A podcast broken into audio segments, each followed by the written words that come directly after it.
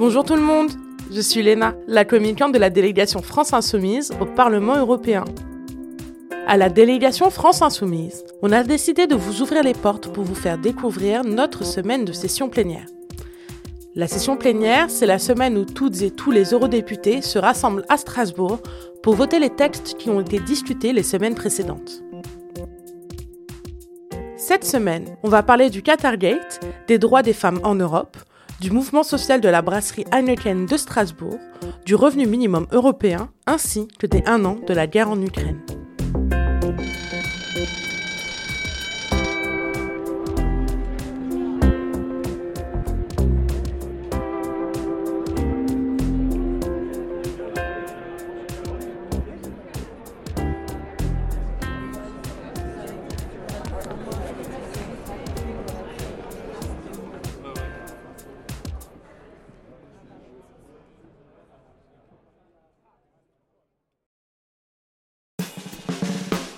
Bonjour tout le monde, je suis Léna, la communicante de la délégation France Insoumise au Parlement européen.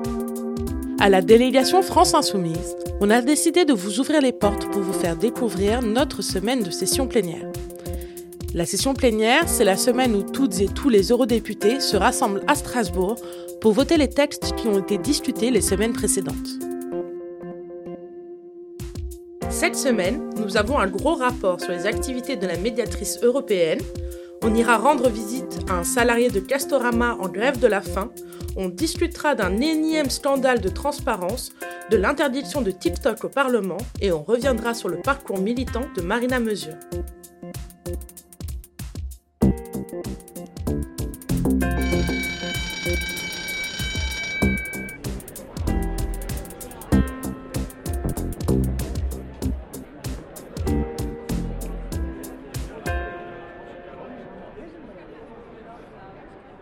Revoilà à Strasbourg pour la plénière de mars. Je suis accueillie par un beau ciel bleu et des températures printanières. Le lundi, normalement, au Parlement, c'est une petite journée. On attend que toutes les équipes arrivent, on prend ses marques et en fin d'après-midi, l'hémicycle ouvre. Durant le week-end, on a appris quelque chose. Le DG de la direction des transports de la Commission a accepté pas moins de 9 voyages en classe affaires offerts par Qatar Airways un très généreux cadeau alors que M. Holloway négociait en même temps l'accord de libre-échange aérien entre l'Union européenne et le Qatar. Le conflit d'intérêts est donc évident, mais pour la Commission, tout est pourtant en règle, car l'heureux bénéficiaire de ces billets payés par le Qatar Airways, M. Holloway, a reçu l'autorisation du directeur général MOV, c'est-à-dire lui-même. À votre avis, qu'a fait Manon Aubry? Vous commencez à la connaître. Elle a demandé un nouveau débat. Je vais essayer d'avoir plus de précisions à ce sujet dans la journée ou demain. En attendant, je dois me rendre rapidement devant l'hémicycle où une autre élue de la délégation doit s'exprimer. Inscrit dans les traités et dans la charte, le droit de saisie du médiateur européen est une pierre angulaire du droit primaire de l'Union. Anne-Sophie Pelletier commence la semaine par un discours pour défendre son rapport sur les actions de la médiatrice européenne. Emily O'Reilly, la médiatrice européenne, a pour fonction de veiller au bon fonctionnement de l'appareil administratif. Elle répond aux plaintes déposées contre les institutions ou les organes de l'Union, et ces plaintes peuvent être introduites par des citoyens ou des résidents des pays, ou par des associations ou des entreprises établies dans l'Union européenne. Chers collègues, quand l'inconnu et l'ombre sèment le doute, ce sont la clarté et la lumière qui nous rassurent. De la transparence naît la confiance. Alors demain, soyons à la hauteur de la confiance de ceux qui nous l'ont confié. Confier les clés de la démocratie européenne. Montrons à nos citoyens que le Parlement peut parler d'une seule voix. Merci, Madame. Rendez-vous demain pour le vote.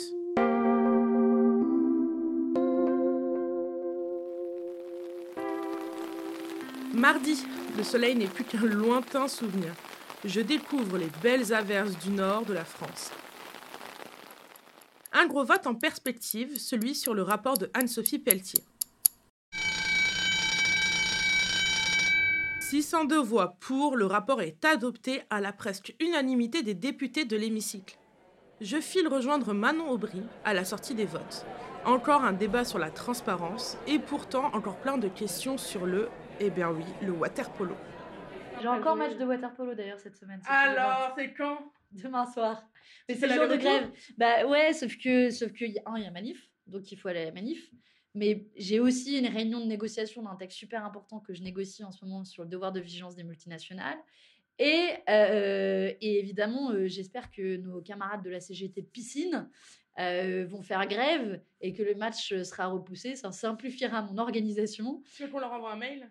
Ouais, pour leur dire de faire grève. C'est vrai que j'ai pas de chance. Tous les matchs en ce moment, ils tombent, ils tombent pendant les sessions plénières. Comme je vous le disais un peu plus tôt, un nouveau problème sur la transparence a pointé le bout de son nez. D'ailleurs, en parlant du water polo, il paraît que tu as encore demandé un débat sur la transparence. Est-ce qu'on retournerait pas le même épisode? again. Alors, qu'est-ce qui se passe? Moi, j'ai entendu parler de Qatar Airlines, de quelqu'un qui s'est auto-autorisé à prendre l'avion. Qui... Quoi, quoi? Qu'est-ce qui se passe? Bah, on a toujours dit que le Qatargate, euh, ce qui avait été révélé, c'était que la face émergée de l'iceberg et qu'en réalité, euh, sous l'eau, il y a mm, des, ramifications tentaculaires de ce scandale de corruption. Et donc, on a appris euh, récemment que le directeur de la Direction générale des transports à la Commission européenne s'est fait payer neuf voyages en classe business, bien sûr, par Qatar Airways pour aller au Qatar, évidemment, au même moment où il négociait un accord de libre-échange aérien, c'est-à-dire pour euh, faciliter l'accès euh, au marché euh, aérien européen pour, deviner qui, le Qatar. C'est un léger conflit d'intérêts. Et quand on a posé la question à la Commission, la Commission européenne, elle dit non, mais il n'y a pas de problème, ces voyages ils ont été validés. Et devinez par qui ils ont été validés? Par le même directeur général des transports. Donc, on marche complètement sur la tête. Non seulement on a un conflit d'intérêts manifeste, et en plus, on touche là du doigt le problème du contrôle des conflits d'intérêts au niveau européen et particulièrement du côté de la Commission, qui repose sur le self-control.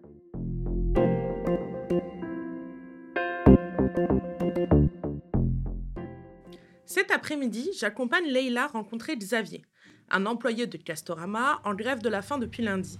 On quitte les bureaux et on rejoint les parkings du Parlement. Nous avons exceptionnellement réservé une voiture pour retrouver Xavier on va à Castorama parce qu'il y a une lutte des, salariés là-bas et on va soutenir un, salarié qui s'appelle Xavier et qui est en grève de la faim pour contester, euh, pour protester contre ces conditions de travail euh, qui sont déplorables, alors même que Castorama appartient à un groupe euh, britannique implanté dans plein de pays de l'Union européenne, mais fait le choix de donner des millions euh, aux, actionnaires. ouais, voilà, ouais, euh, et, et, rien du tout des miettes dans, dans, les poches des salariés qui en fait maintenant là, avec je sais pas combien d'années d'ancienneté, ils ont des salaires de misère et euh, et donc Xavier et ses collègues ont décidé d'occuper le magasin. Enfin, il va nous en dire plus. Et donc là, il a commencé une grève de la faim hier. Et donc pour nous, voilà, c'était important d'aller le soutenir, quoi, de faire une pause dans cette journée de plénière. Enfin, on l'a intégré dans la journée de plénière d'ailleurs. Dire c'est juste un quart d'heure en voiture, c'est important d'aller d'aller soutenir. On n'est pas dans un dans un bocal isolé du reste là quand on est à Strasbourg, mais il y a des gens qui luttent, qui se battent pour leurs droits et donc euh, on va les soutenir. Oui, bah, justement c'était ma, ma, question d'après. Euh, euh, pour le coup, c'est pour certains ça peut être surprenant de voir que les, les, élus européens soutiennent autant des, des personnes, des travailleurs. Je sais pas, pour nous c'est un peu une évidence, un peu dans notre ADN après, notre, aussi bien la délégation France Insoumise que dans le groupe euh, de la gauche. Hein. En fait, on est des, groupes de. Beaucoup d'entre nous sont issus des luttes sociales, euh, associatives, syndicales. Euh, et donc, on est. C'est dans notre ADN d'être aux côtés des travailleurs. Hein. C'est vrai que, on va dire, à l'Union européenne.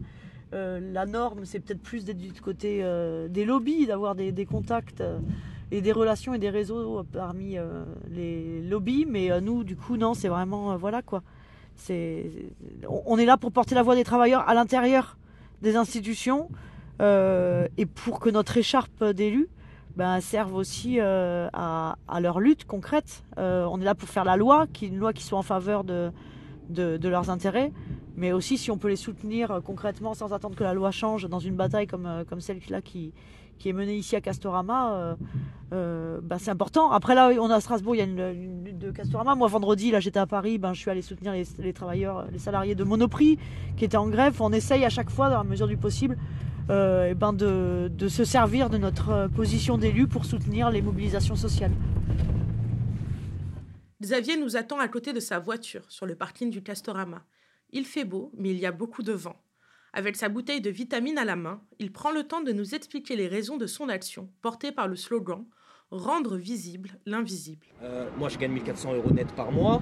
Avec euh, les 4 mois de salaire, je suis à 1600. simplement, comme je dis, c'est que quand vous voulez chercher un logement, c'est le salaire.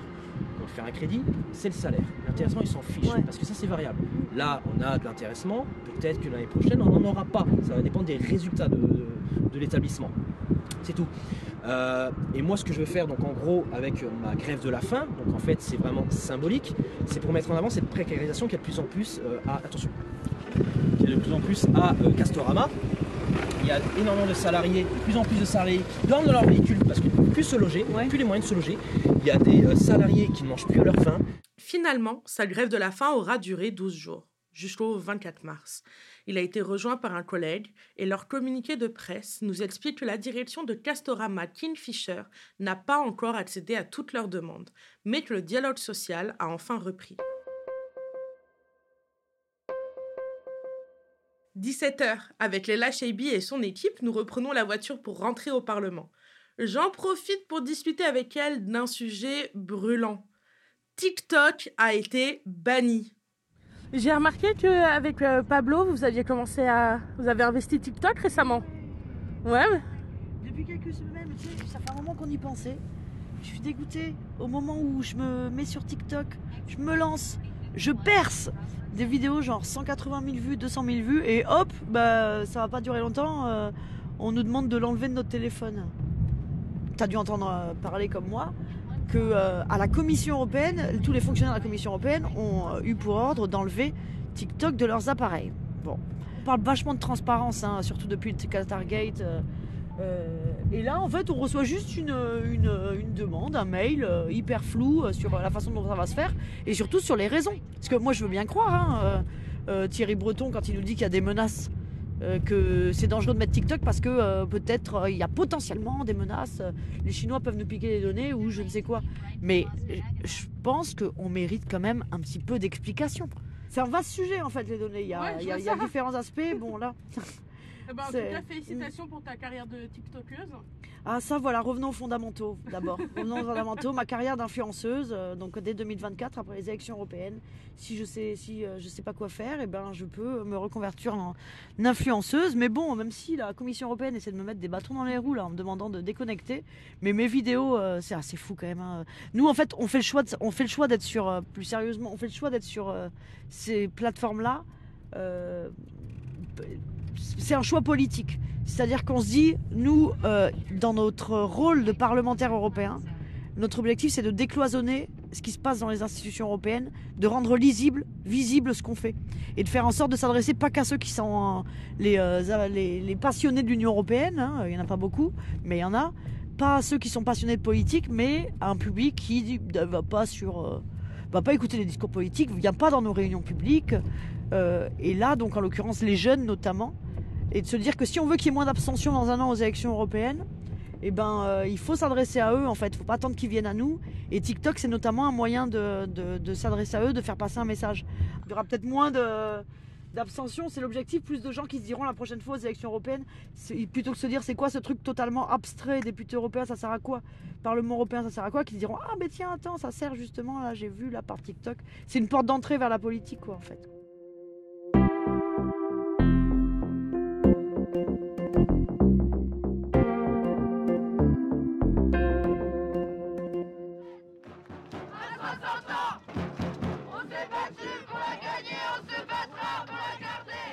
Mercredi, jour de manifestation contre la réforme des retraites. Il y a beaucoup de monde à la manifestation de Strasbourg.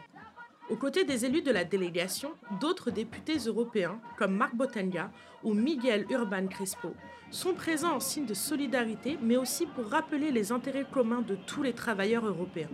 Les attaques sur les droits sociaux se font partout, en Espagne, au Danemark ou en Allemagne. Et comme l'a dit Miguel Urban Crespo dans les dernières nouvelles d'Alsace, les victoires sont contagieuses. Alors si les Français gagnent contre cette réforme des retraites, ce sera une victoire pour nous tous. Je suis pressée de retrouver Marina Mesure au retour de la manifestation. Elle est députée depuis maintenant quelques mois et je suis curieuse de pouvoir en discuter avec elle.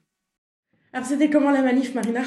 Bah, C'était super, il y avait beaucoup de monde, de la détermination, encore un intersyndical uni et déterminé à faire plier le gouvernement. Donc très enthousiasmant. Ça te parle, toi, les intersyndicales? Oui, bah oui, évidemment, parce que en tant que membre de la CGT euh, Construction depuis euh, de nombreuses années, bah, j'ai mené euh, ces batailles-là aussi bah, à l'époque syndicalement. Maintenant, je les mène en tant qu'élu, mais c'est particulièrement important, je sais, d'avoir un syndicat uni pour pouvoir mener des batailles aussi importantes dans la société. Donc, ça me parle et je suis contente de pouvoir les mener avec les syndicats maintenant avec ma casquette d'élu. On en avait discuté tout à l'heure et tu m'avais expliqué que du coup, toi, tu t'étais intéressé à, à l'Europe pour pouvoir justement faire aboutir en fait combats syndicaux sur le terrain. Comment ça se passe maintenant euh, Ça fait quoi 6 ou 7 mois que tu es euh, députée européenne? C'est ça, effectivement. Et c'est vrai que c'est l'engagement euh, syndical qui a fait que je me présente à un moment donné aux élections européennes, parce que je menais des combats depuis de nombreuses années aux côtés des travailleurs, des travailleurs de la construction, et notamment de des travailleurs détachés qui, qui, sont exploités par une directive discriminatoire qui a été mise en place. C'est quoi les travailleurs euh, détachés exactement? Eh Les travailleurs détachés, ce sont des travailleurs qui vont, euh, donc, euh, qui, par exemple, pour être extrêmement concrète, qui sont des travailleurs polonais avec un contrat de travail polonais qui travaille pour une entreprise polonaise et qui d'un seul coup, l'entreprise polonaise va avoir, va gagner un marché en France et donc va venir avec ses travailleurs. Et le fait qu'elle vienne avec ses travailleurs, eh bien, euh, la question qui a été posée au niveau européen, c'est quelle législation s'applique si les travailleurs viennent pendant un temps pour réaliser le marché et après repartent euh, travailler dans leur pays d'origine. Et donc, euh, c'est pour ça qu'on dit détachés, parce qu'ils sont détachés temporairement de leur lieu habituel de travail, qui est par exemple la Pologne, pour travailler pendant jusqu'à 24 mois en France et après ils repartent. Et le problème qu'il y a eu, c'est que lorsqu'on a défini les, législations, ben, on n'a pas, pas vraiment parlé de ce qui était rémunération, c'est-à-dire qu'on a dit bah, les rémunérations, euh, c'est pas forcément celles du pays dans lequel euh, ils travaillent. Et donc ça a créé un système totalement discriminatoire, puisque du coup, les travailleurs en question n'étaient pas assujettis aux mêmes réglementations au niveau même comme du travail en fait que, que les travailleurs locaux, les travailleurs français en tout cas, puisqu'on prend le cas de la France et de la Pologne. Maintenant, bon, moi je suis aussi sur des questions depuis que tu me demandais, depuis que j'ai commencé. Donc depuis que j'ai commencé, je suis sur les questions d'énergie beaucoup, puisque je suis siège dans la commission énergie. Et alors là, le lien, évidemment, s'est fait aussi avec les syndicats. C'est peut-être les premiers que j'ai rencontrés, les syndicats du secteur de l'énergie. Oui, on les entend bien en ce moment. C'est ça, on les entend bien et ils font des sacrées actions que je trouve merveilleuses d'ailleurs. Euh, ils vont, euh, notamment, donc la CGT Énergie euh, fait des actions de Robin des Bois de l'énergie, dans lesquelles bah, ils vont aider par exemple des ménages à qui on a menacé de couper l'électricité ou le gaz.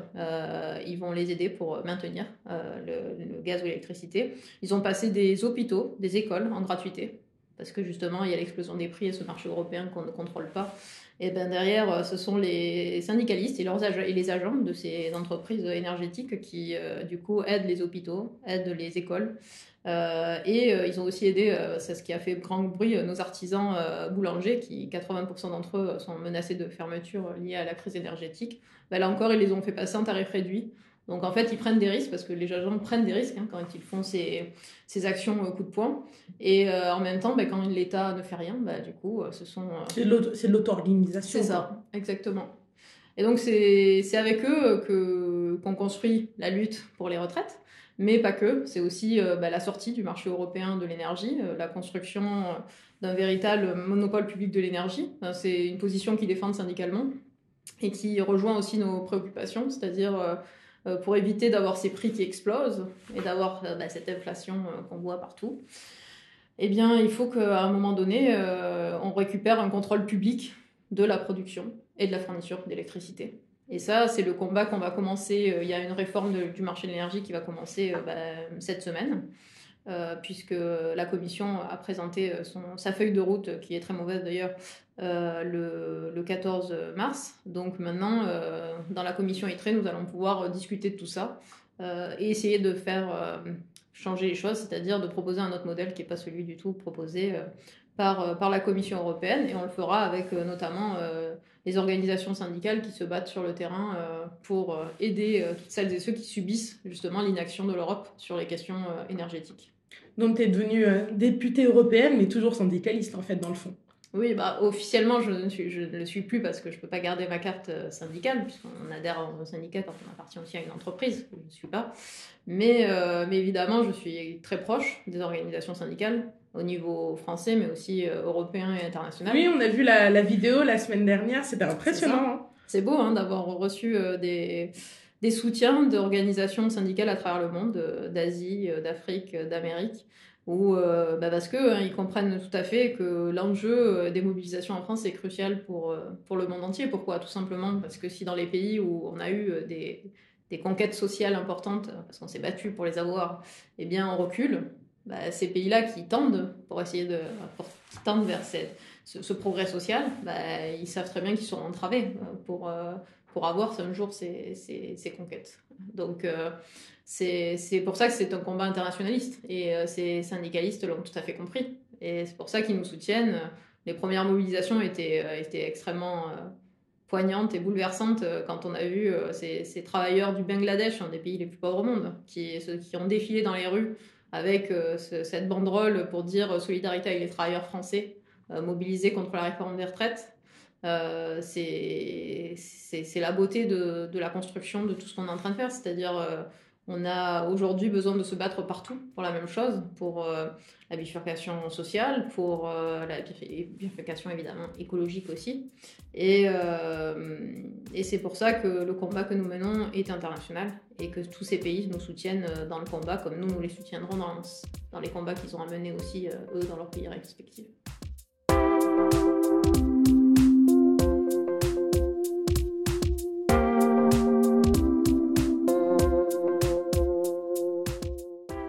Merci de m'avoir accompagné durant toute cette semaine de session plénière. Si vous souhaitez poser une question à un ou une de vos eurodéputés de la France Insoumise, je vous invite à nous écrire sur les réseaux sociaux, at DFI Europe, sur Facebook, Twitter et Instagram. Si vous souhaitez en savoir plus, vous trouverez des ressources dans la description du podcast. Et pour ne manquer aucun épisode, suivez-nous sur votre plateforme d'écoute préférée, Spotify, Apple ou Deezer. Et tant qu'à faire, si vous avez aimé, likez, commentez et partagez. Les Insoumis en plénière, le OFF, est une émission proposée par la délégation France Insoumise au Parlement européen et The Left et réalisée par Thomas Louz. A très vite pour vivre avec moi la prochaine session plénière.